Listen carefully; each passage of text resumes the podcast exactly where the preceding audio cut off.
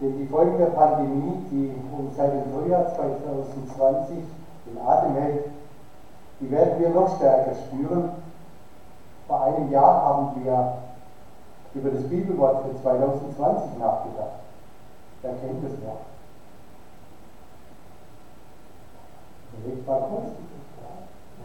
Ich glaube, hilft meinem Unglauben. Es war der Verzweiflungsschrei eines Vaters, der an seine Grenzen gekommen war, dem es schwer fiel, an Änderungen zu glauben. Auch schwer fiel, Jesus zu vertrauen, nachdem er wohl oft von Menschen enttäuscht worden war. Und Jesus griff ein, heilte das kranke Kind auf wunderbare Weise. Vielleicht hätten auch wir, ich schließe mich da ganz bewusst mit ein, mehr beten sollen im abgelaufenen Jahr. Mehr beten als ärgern, als uns ärgern oder gar verzweifeln aufgrund der schrecklichen Nachrichten, mit denen wir Tag für Tag bombardiert worden sind. Herr, ich glaube, dass du die Welt, auch die Pandemie im Griff hast. Bitte greif ein. Heile die Kranken. Wehre dem Virus, dass es sich nicht noch weiter ausbreitet. Aber noch mehr hilft uns, hilft den Menschen überhaupt zu erkennen, dass wir nicht alles im Griff haben, ja, dass letztendlich es unserer Macht entzogen ist, dass wir hilflos und machtlos sind. Wäre nicht ein solches auf Gott geworfen sein, ein Gott vertrauen im wahrsten Sinne, die einzig angemessene Antwort auf die Ereignisse von 2020. Übrigens kein Hellseher, Wahrsager oder Sterndeuter, die immer die Zukunft voraussagen, hat die Pandemie vorausgesagt. Nun das Wort für 2021 steht in Lukas 6, Vers 36, wörtlich, werdet barmherzig, wie auch euer Vater barmherzig ist. Ein herausforderndes Wort aus der Feldrede, Lukas 6, 37. Äh, Lukas 6, 17, Entschuldigung. Ein Wort aus der Feldrede Jesu, und das ist eine Parallele zu der Bergpredigt in Matthäus 5 bis 7. Offensichtlich hat das Jesus öfter gesagt und damit Dinge thematisiert, die nicht unsere Alltagserfahrungen sind und heute genauso wie die Jünger damals herausfordern. In dem Abschnitt ist die Rede von Geben, von Leihen, von Vergeben, von geduldig sein, seine Feinde lieben. Nichts davon ist uns in die Wiege gelegt. Nichts davon können wir von uns aus. Jedes einzelne Wort fordert uns heraus. Aber heute soll es nur um diesen einen Begriff, dieses Eigenschaftswort gehen. Seid barmherzig oder werdet barmherzig. Das griechische Wort Eukirmon meint mitleidig oder barmherzig. Und das Hauptwort Eukirmos heißt Erbarmen, Mitgefühl, Barmherzigkeit. Ich habe für mich das so definiert, ein Hineindenken können in die Lebenssituation eines anderen Menschen. Im Deutschen stecken in diesem Wort barmherzig zwei Worte. Ist euch das aufgefallen? Arm und Herz. Das heißt also, jemand, der barmherzig ist, hat ein Herz für die Armen. Also er blickt nicht weg von der Not der Welt und der Menschen, sondern er blickt hin auf die Not. Er lässt zu, dass die Not der Menschen, die mir begegnen, mir zu Herzen geht. Das heißt barmherzig sein. Beispiel. Im Herbst 2015 erlebt ja Europa und auch die Steiermark den Höhepunkt der Flüchtlingskrise. Viele Menschen haben damals spontan geholfen, Getränke verteilt, Essen verteilt, Decken und Kleider den Flüchtlingen geschenkt. Die offensichtliche Not ging den Menschen wirklich zu Herzen, hat sie innerlich bewegt und angetrieben, etwas zu tun. Als Verantwortliche der Evangelischen Allianz in Graz saßen wir zusammen, beteten und überlegten, was können wir tun. Jede einzelne Gemeinde fühlte sich überfordert in dieser Situation. Wir hatten auch mit Schwierigkeiten einzelne Christen in den Flüchtlingslagern gehört. Auch solche, die sich angesichts der Erlebnisse für den christlichen Glauben interessierten, bekamen Probleme. Und so entstand der Eindruck, wir sollten ein Haus haben mit Wohnungen, wo wir bedrohten Menschen Unterkunft gewähren könnten. Ein guter Freund kaufte ein altes Haus und viele halfen mit, die heruntergekommenen Wohnungen zu renovieren. Das Land Steiermark gab die Zusage und wir konnten Geflüchtete aufnehmen. Nun sind fünf Jahre ins Land gegangen. Eine gewisse Müdigkeit hat sich breit gemacht. Sicher sind uns Fehler unterlaufen. Nicht wenige Helfer wurden enttäuscht. Asylsuchende wurden anerkannt, versuchen auf eigenen Beinen zu stehen. Was sollen wir jetzt tun? Wie sieht barmherzig sein jetzt aus? Wie können wir sie zukünftig begleiten? Was geschieht, wenn eine neue Flüchtlingswelle über das Land rollt? Und es sind ja an den Grenzen Europas Millionen, die hoffen, das gelobte Europa zu kommen.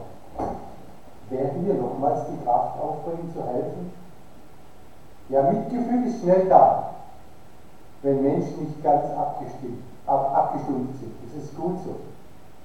Was mich an diesem Bibelwort aber herausfordert, das ist das kleine Wort wie.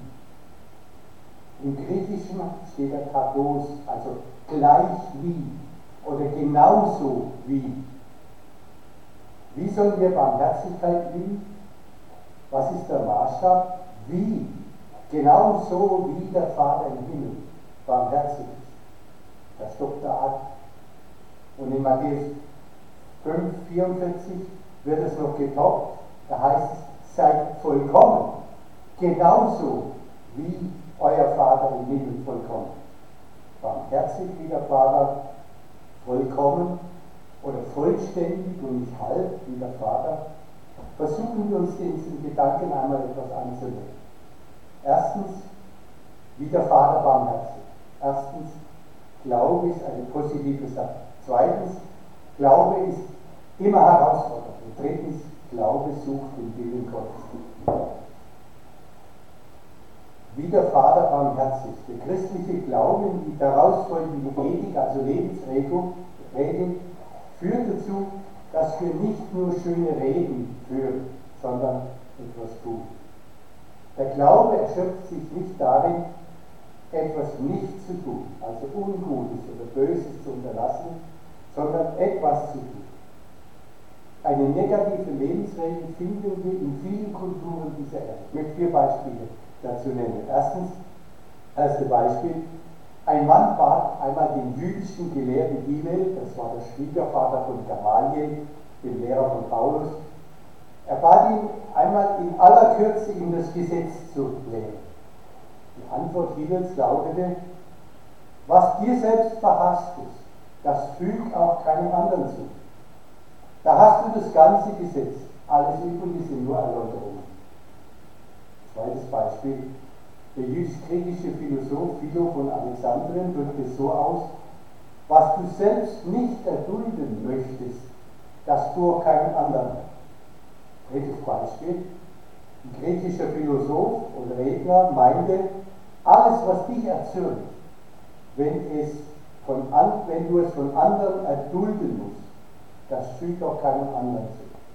Das vierte Beispiel, der chinesische Weisheitslehrer Konfuzius wurde gefragt, gibt es ein Wort, das als Lebensregel für das ganze Leben genügt? Seine Antwort, ist nicht Gegenseitigkeit ein solches Wort? Was du dir selbst nicht zufügen lassen möchtest, das fügt auch keinem anderen zu. Wir kennen diese Lebensregel auch bei uns, sie ist geradezu ein Sprichwort geworden. Was du nicht willst, dass man dir tut, das fügt auch keinem anderen zu, oder? Was du nicht willst, dass man dir tut, das fügt auch keinem anderen zu. All diese Formulierungen sind eigentlich negativ. Sie fordern uns auf, das zu lassen, was auch wir nicht möchten, was uns verletzen wird. Wie anders die Botschaft Jesu in Matthäus 7, Vers 12. Alles nun, was ihr wollt, dass euch die Leute tun, das tut ihr auch. Das heißt, der Kern der christlichen Botschaft heißt, in Vorleistung gehen. Gutes tun ohne Vorbedingung, ohne Erwarten einer Gegenleistung. Es ist möglich, Negatives zu unterlassen, eben anderen das nicht anzutanken, was wir auch selbst nicht erfahren möchten. Völlig anders wird es aber, wenn wir dazu übergehen, uns anderen gegenüber so zu verhalten, wie wir es uns wünschen, dass sie auch uns gegenüber verhalten. Der christliche Glaube erschöpft sich nicht darin, das Böse zu unterlassen, sondern vielmehr sind wir immer wieder herausgefordert, das Gute zu tun, und zwar bedingungslos. Beispiel in Lukas 10, das 25 Folge finden wir die bekannte Geschichte vom barmherzigen Samariter. Ausgangspunkt war die Frage eines Gelehrten an Jesus, was muss ich tun, um das ewige Leben zu erhalten? Jesus verweist ihn auf das Gesetz. 5. Mose 6, Vers 5, 3. Mose 19, 18.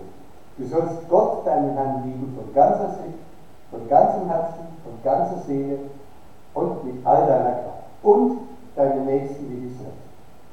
Darin sind das Gesetz und die Propheten zusammengefasst. Der Gelehrte darauf, gut, ja, aber wer ist denn jetzt mein Letzter? Nun erzählt Jesus die Geschichte von einem Mann, der von Jerusalem nach Jericho ging, also vom jüdischen Gebirge hinab in die Jordanregion. Er hatte gute Geschäfte gemacht, gut verdient und wollte nun nach Hause. Auf dem Weg, wahrscheinlich in einer nicht einsehbaren Schlucht, in einem Hohlweg, fingen Räuber ihn ab. Wahrscheinlich hatten sie ihre Spione am Markt in Jerusalem, die ihnen Tipps für lohnende Überfälle gab. Da ist wieder einer, der hat den Geldsack voll. Sie schlugen ihn halb tot, raubten ihn komplett aus und machten sich mit ihrer Beute davon. Und dann kamen die Guten entlang des Wegs. Der Priester und ein Levit. Sie hatten ihren Dienst im Tempel hinter sich und waren auf dem Weg nach Hause zu Frau und Kind. Beide sahen sich zeitversetzt den Schwerverletzten und gingen vorüber. Vielleicht dachten sie, ist möglicherweise schon tot. Und dann würden wir uns ja an einen Toten vorbereiten. Vielleicht wollen sie auch nicht, einfach nicht die Hände schmutzig machen. Überhaupt, warum sollen ausgerechnet wir helfen? Das können doch die anderen genauso gut. Auf jeden Fall sahen sie keine Pflicht zum Handeln für sich, hatten kein Mitgefühl mit den Geschlagenen und keine Barmherzigkeit. Sie sind Diener Gottes. Das ist erschreckend. Sie sind Diener Gottes, kennen aber Gott nicht sein Wesen sein Charakter. Sie kennen die Gebote, sie führen sein Wort im Mund, aber ihn kennen sie nicht. Kurz darauf erzählt Jesus, war ein Samariter auf demselben Weg, einer von denen, mit denen anständige, gesetzeskonforme Juden nichts zu tun haben wollten. Ein Außenseiter. Er hörte das Stöhnen des Verwundeten, aber er schaltete nicht auf Durchsicht. Er wandte seinen Blick nicht ab, sondern schaute hin. Und er schaute nicht nur hin, sondern er packte an, er beugte sich hinunter zu den Verletzten, reinigte ihm die Wunden mit Alkohol, goss Öl darauf, verband sie und dann hob er den Mann, der nicht mehr gehfähig war, auf seinen Esel und brachte ihn zur nächsten Pension. Dort buchte er eine Übernachtung für beide, versorgte den Mann weiter und bevor er am nächsten Tag weiterging, gab er dem Wirt noch zwei Silberdenar, das sind immerhin zwei Tagelöhne, so stand das für uns 200 Euro, schon ein Batzen Geld, und bat ihn um weitere Pflege. Das heißt, er tat weit mehr, als man von ihm hätte erwarten können. Damit handelte er nach dem Wort Jesu, tu das an dem anderen oder für den anderen, was du in dieses wenn du in dieser Situation wärst, für dich wünschen würdest.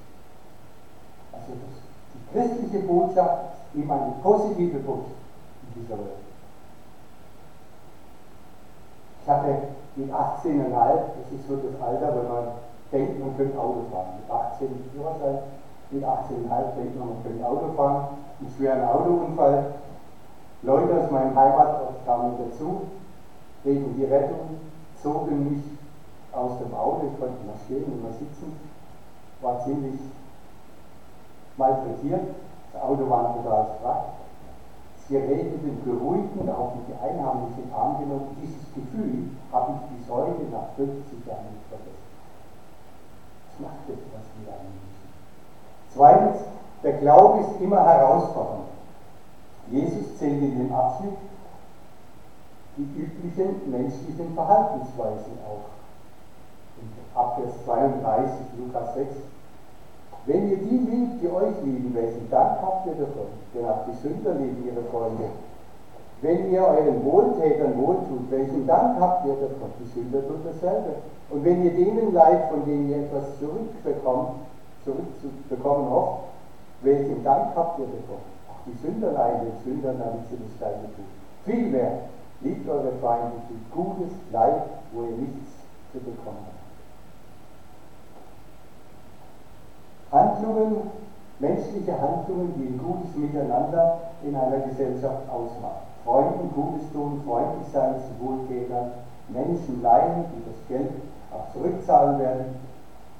Er tut es mit der Frage ab, was macht ihr das schon Besonderes? Was für ein Lohn erhofft ihr euch damit? Viele Menschen sind überzeugt, sie sind ebenso gut wie ihre Nachbarn. Und wahrscheinlich haben sie auch recht damit. So funktioniert unsere Gesellschaft. Viele Menschen tun auch heute Gutes, ohne Fragen, geben und nehmen. Freundlichkeit gegen Freundlichkeit.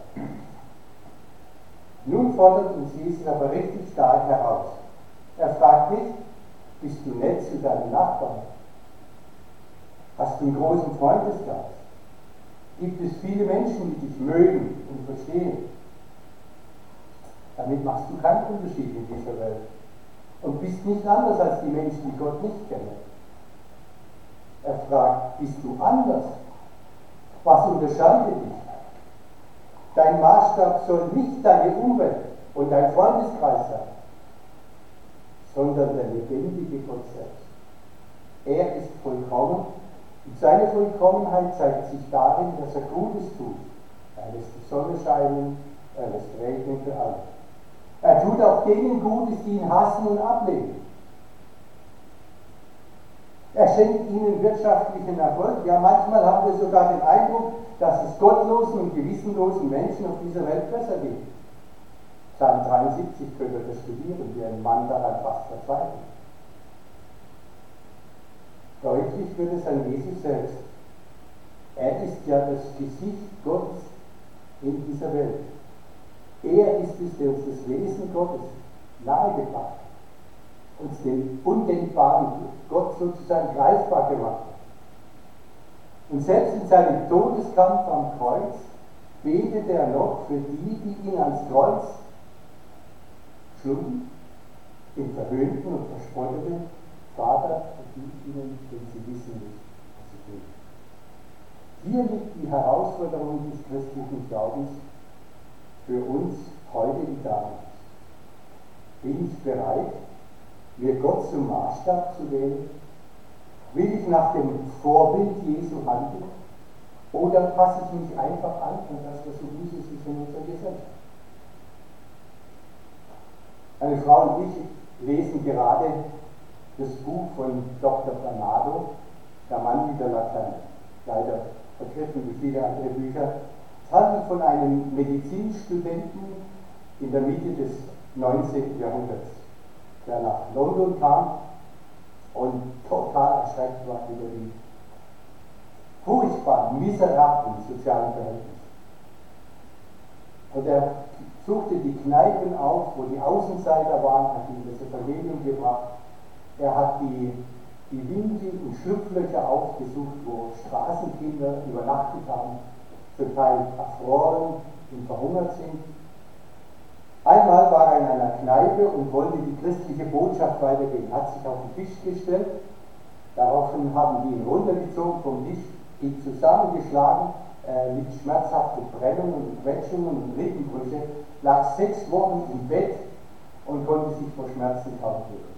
Aber er verzichtete auf eine Anzeige bei der Polizei, obwohl ihn seine Freunde dazu ermutigten, zeigt die doch an, diese Banditen.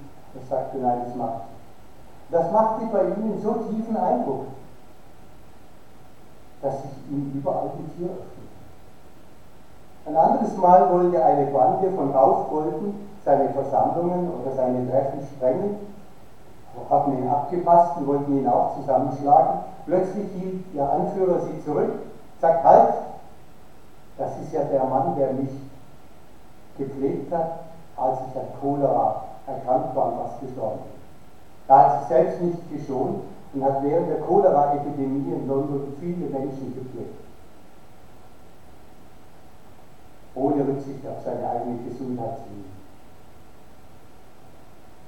So hat dieser Mann durch sein Handeln und sein Leben in London Kreise gezogen, so wie äh, George Müller in Bristol. Tausenden und Abertausenden von Kindern, Jugendlichen am Rande der Gesellschaft geholfen. Glaube heißt, sich Jesus Christus zum Vorbild zu nehmen und im Alltag zu handeln, wie er gehandelt hat. Im Grunde können wir das nicht von uns aus. Das schaffen wir dann. Jesus sagt uns, Johannes 15, Vers 5, ohne mich können wir nichts tun. Aber mit ihm sind wir zu vielen fähig. Das heißt, er in uns und wir in ihm. David konnte sagen, mit meinem Gott kann ich über Mauern springen. Ja. Der dritte Gedanke noch, Glaube sucht Gottes Willen. Was veranlasst Menschen zu einem solchen Handeln?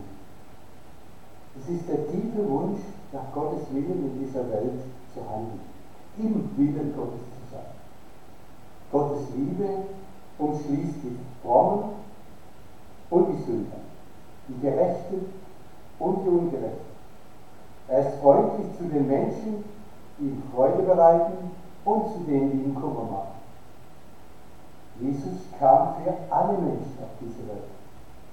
Er starb für alle Menschen, die auf dieser Erde lebten, leben und noch leben werden am Kreuz. So sollen auch wir lernen, gütig und barmherzig zu sein. Gerade auch da, wo wir nicht auf positive Resonanz treffen. Paulus sagt das so, und da gefällt mir die Übersetzung von Luther, Philipper 4, Vers 5, eure Lindigkeit, ein Wort, das wir heute nur gebrauchen, ne? oder Güte, lasst kund sein alle Menschen. Eure Güte lasst kund sein alle Menschen. Also nicht nur zu denen, die nett so aussehen, die euch mögen, die es euch lohnen, die euch gern haben, die euch einladen, sondern eure Güte lasst kund sein alle Menschen. Was heißt konkret? Sei bereit zu vergeben, sei bereit großzügig zu sein, wild und auch nachgiebig. Übrigens von dem barmherzigen Samariter wird nichts mehr berichtet. Oder? Habt ihr was gelesen schon mal davon? Ich erfahre nicht, ob er seinen Aufwand je erstattet bekam. 200 Euro, für mich schon viel Geld. Ob jemals jemand seinen Verlust ersetzt hat. Ob er darüber vielleicht sogar unglücklich oder verbittert war. Wir wissen es nicht, spielt letztlich auch keine Rolle.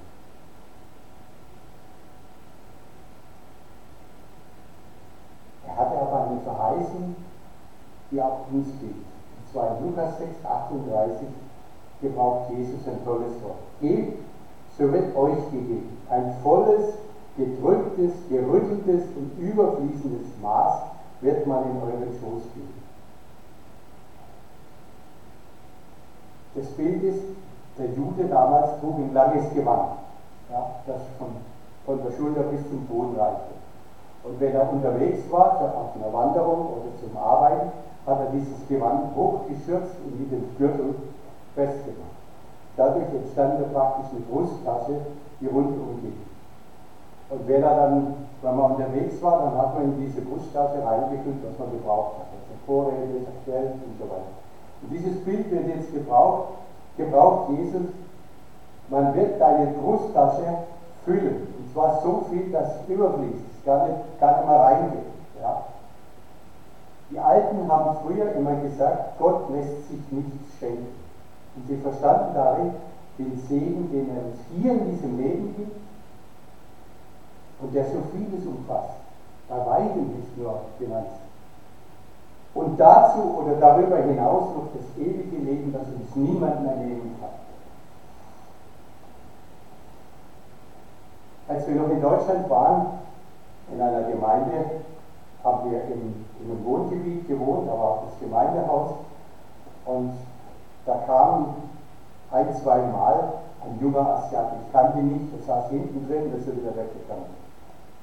Und einige Zeit später ging ich dann zur Tür, da stand der, dieser junge Asiate, der im Gottesdienst war, äh, da, hat sich vorgestellt, er ist ein Koreaner, der hier studiert und ihm sein Geld ausgegangen. Ob ich ihm helfen könnte.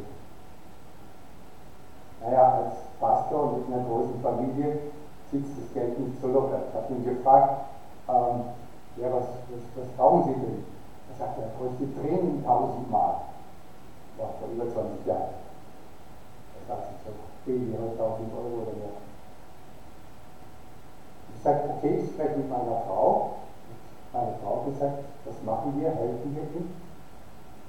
Ich sage, gut, habe ihm Zettel geschrieben und das Geld ausgegeben und er hat gesagt, er würde es zurückerstatten und 1000 Mark gegeben und er ist fröhlich abgezogen. Zu meiner Frau sagte ich, das war's, das will mir nichts mehr tun. Aber okay, das ist mir wert. Einige Wochen später kam er mit dem Kuvert und hat gesagt, das ist meine erste Rückzahlung, hat mir 500 Mark gegeben. Und wenn ich das weitere Geld habe, komme ich und bringe sie mir auch. Tatsächlich, wieder einige Wochen später kam er wieder mit dem Kuvert, hat mich angestrahlt voll Dankbarkeit. Ich bin, ich bin so dankbar, dass sie, uns geholfen, dass sie mir geholfen haben. Hier zahle ich den Rest. Ich war, ja, ich habe nicht damit Und als wir dann in Österreich waren, viele Jahre später, habe ich ja ab 2009 äh, als Missionsreferent gearbeitet. Da kam an die Mission eine Spende von einer indonesischen Frau, die mit einem koreanischen Mann verheiratet war und in Deutschland lebt. Und zwar eine große Spende für unsere Arbeit. Ich weiß bis heute nicht, ob es der gleiche ist oder nicht. Es könnte sein. Das ist, so ist Gott. Wir geben, wissen nicht, ob das was bringt, und Gott antwortet auf seine Weise.